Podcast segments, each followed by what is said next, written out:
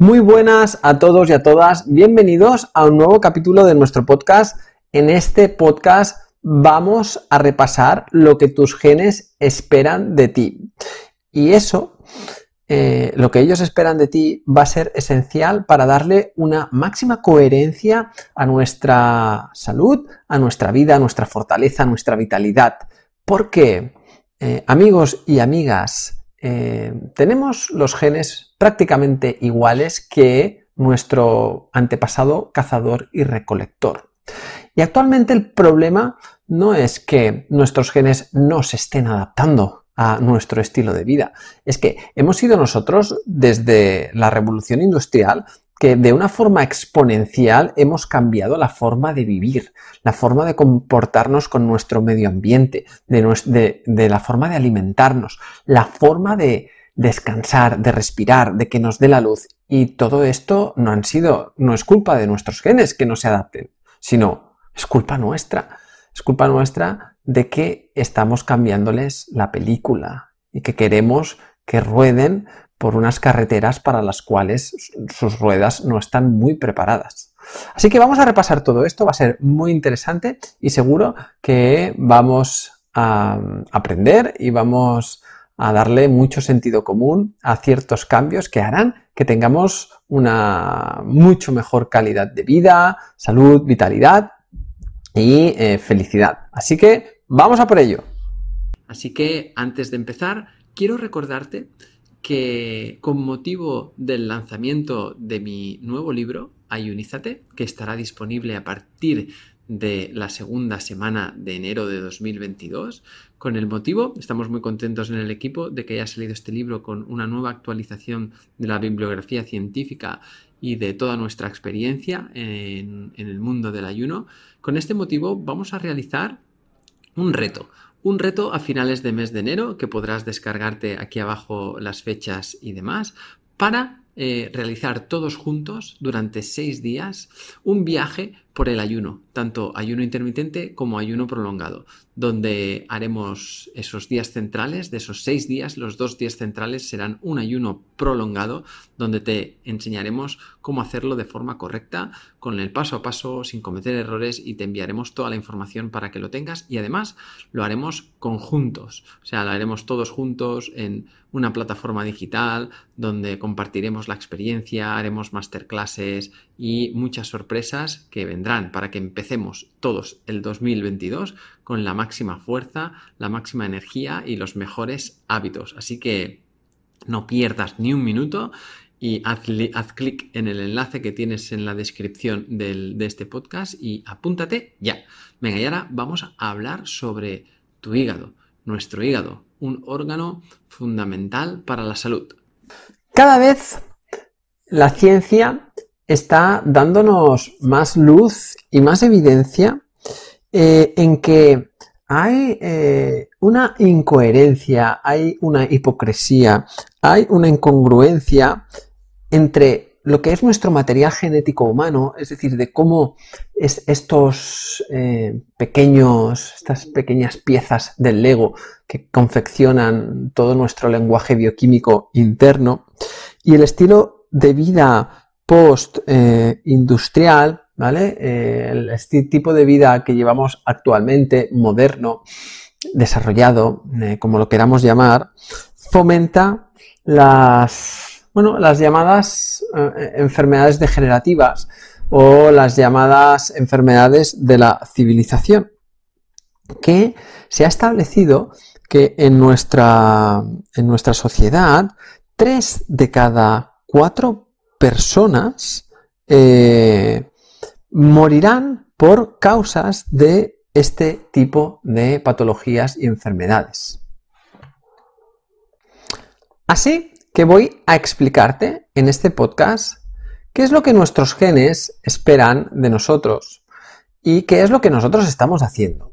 Vamos a comparar a el ser humano actual, el que ahora mismo se pasea por las ciudades y por nuestras calles en coches, con climatización, con ropa, con acceso a los alimentos en cualquier esquina, se desplaza cientos de kilómetros quizás en un día, pero sentado, sin moverse.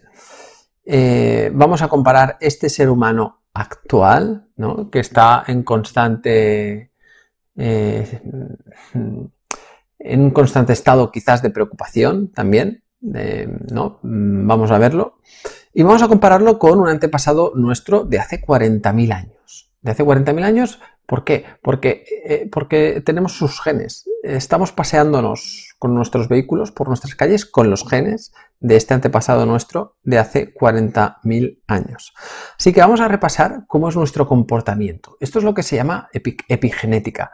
La epigenética, a diferencia de la genética, es cómo hacemos que nuestros genes se pongan a funcionar. ¿En qué entorno? ¿Dónde plantamos el huevo? ¿Vale? Es decir, ¿dónde ponemos nuestro organismo a funcionar? Y todo lo que esté alrededor de este organismo, todo lo que afecte a su funcionamiento es la epigenética.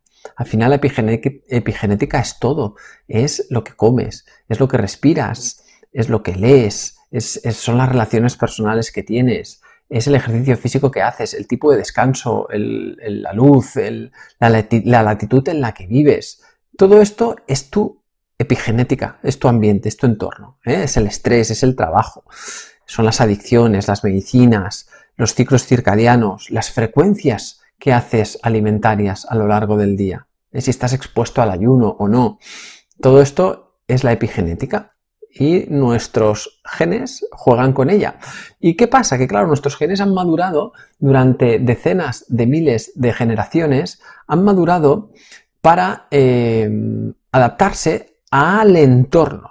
Es decir, eh, el que sobrevive de una especie no es el más fuerte, ni es el, ni es el más, ah, ni es el más alto, ni es el más rápido. Quizás esas cualidades le pueden servir para sobrevivir, porque si es muy fuerte, pues quizás pues puede vencer a sus rivales y sobrevivir. O si es muy rápido, puede escaparse.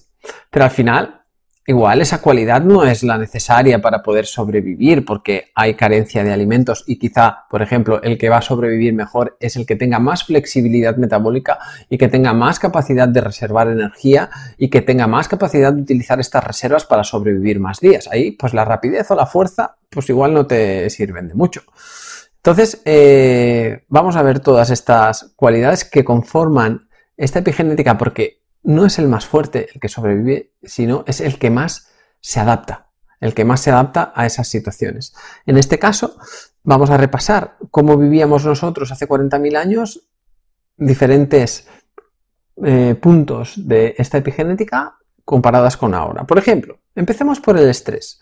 El estrés, ahora vivimos con un estrés que, o antes, mejor dicho, vivíamos con un estrés agudo, pero con respuesta física. Es decir, que claro, el estrés de nuestro antepasado eh, recazador, recolector de hace 40.000 años, pues era, oye, pues eso, el no tener comida, el, ¿no? el tener que luchar contra un depredador o escaparse de él, y esto era un estrés en el momento, sistema nervioso simpático. ¿eh? Si queréis entender mejor cómo funciona todo el concepto del estrés, incluso cómo afecta al metabolismo, en el podcast anterior, en el capítulo anterior, tenéis un, podcast que va sobre este tema, en el justo el anterior a este. Así que tenemos el estrés agudo con respuesta física y esto hace que el movimiento consiga diluir, drenar, pues todas esas toda esa cascada de hormonas, toda esa cascada bioquímica de estrés que si se mantiene en el cuerpo, pues puede afectarnos y, y perjudicar a nuestra salud. En cambio, Claro, el, estrés de ahora, el de nuestro, el de nuestra sociedad actual, es un estrés crónico y sin respuesta física. O sea, estoy todo el día estresándome por situaciones, por el pasado, por el futuro, por preocupaciones, por frustraciones, por estados de ánimos, etcétera, etcétera, pero es crónico y es sin respuesta física y esto a largo plazo ya sabemos que genera una respuesta masiva de glucocorticoides, que esto afecta a la resistencia a la insulina, afecta a la pérdida de masa muscular, esto potencia el riesgo de síndrome metabólico, de enfermedades cardiovasculares, etcétera, etcétera. Y esta es la gran diferencia. Nuestros genes están más preparados para gestionar el estrés agudo, no el crónico.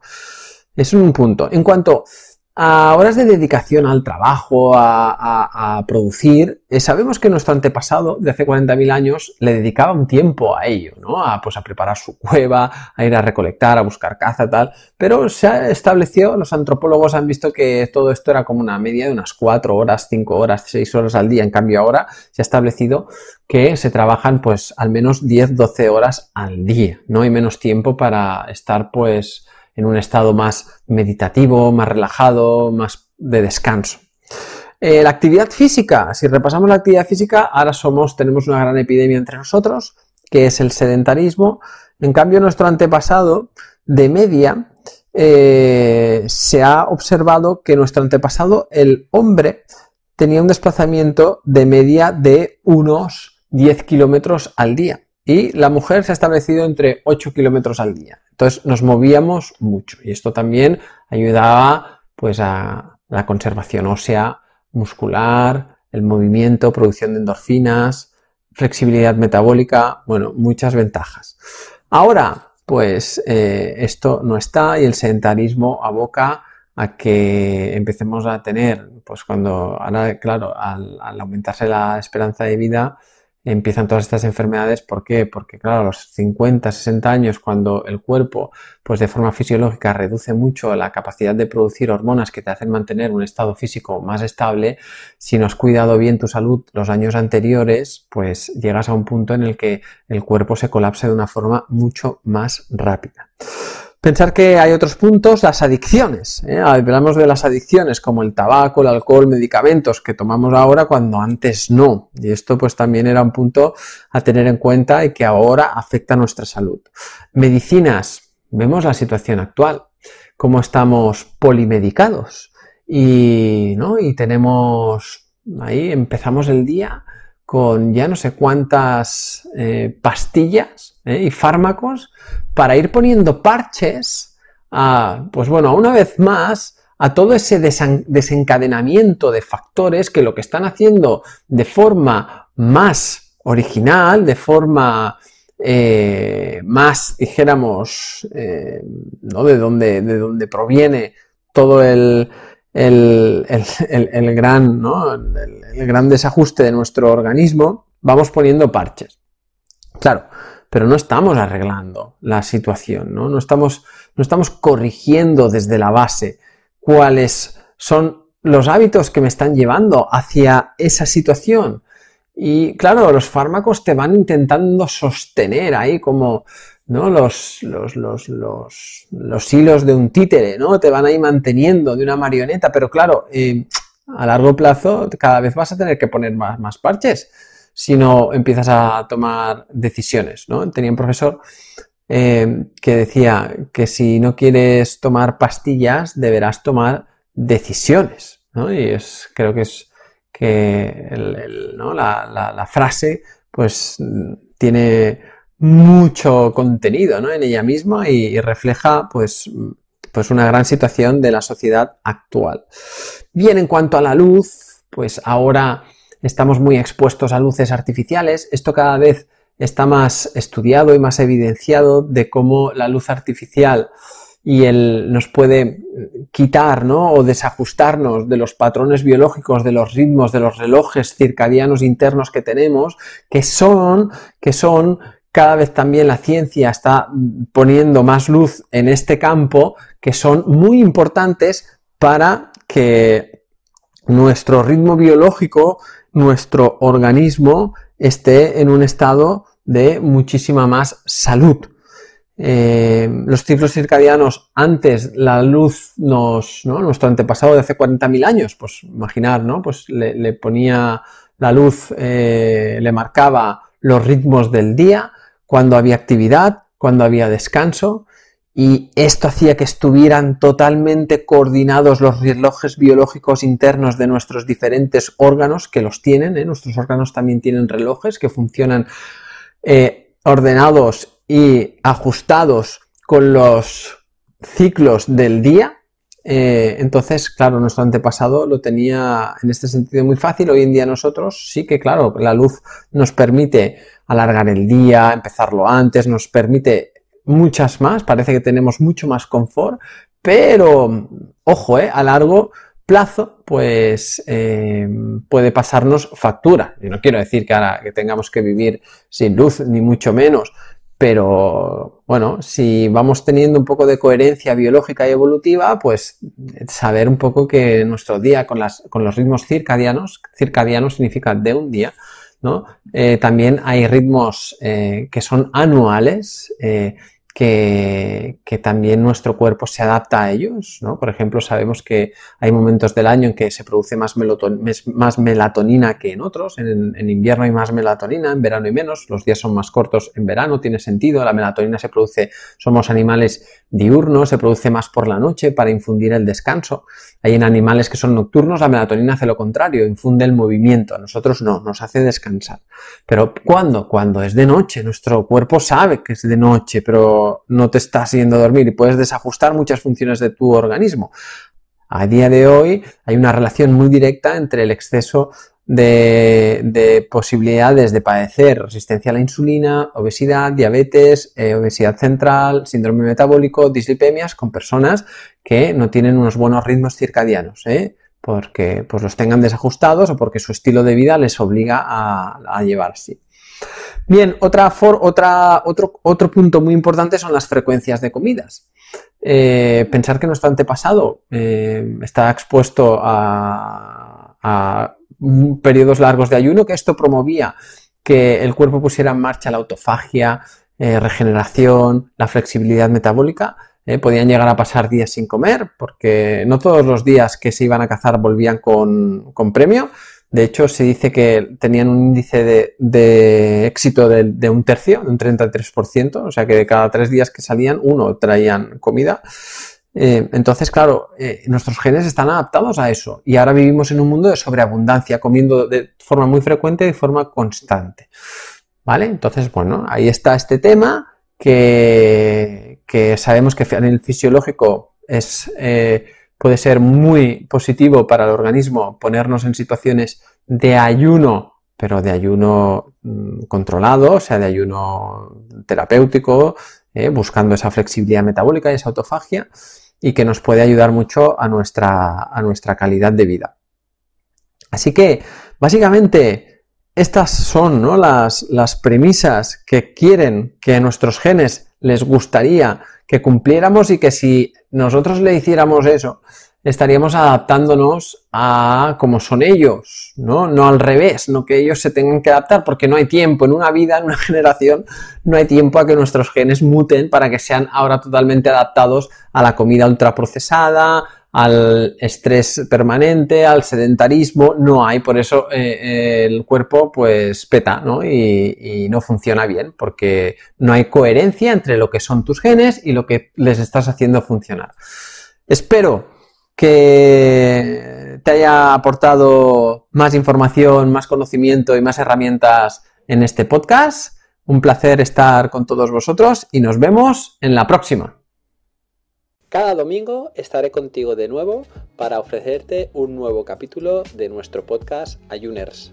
Si quieres apoyar este podcast y ayudarnos a crear más contenido como este, nos ayudaría muchísimo que nos dejes una reseña de 5 estrellas en iTunes, Spotify, Evox o donde quiera que nos escuches.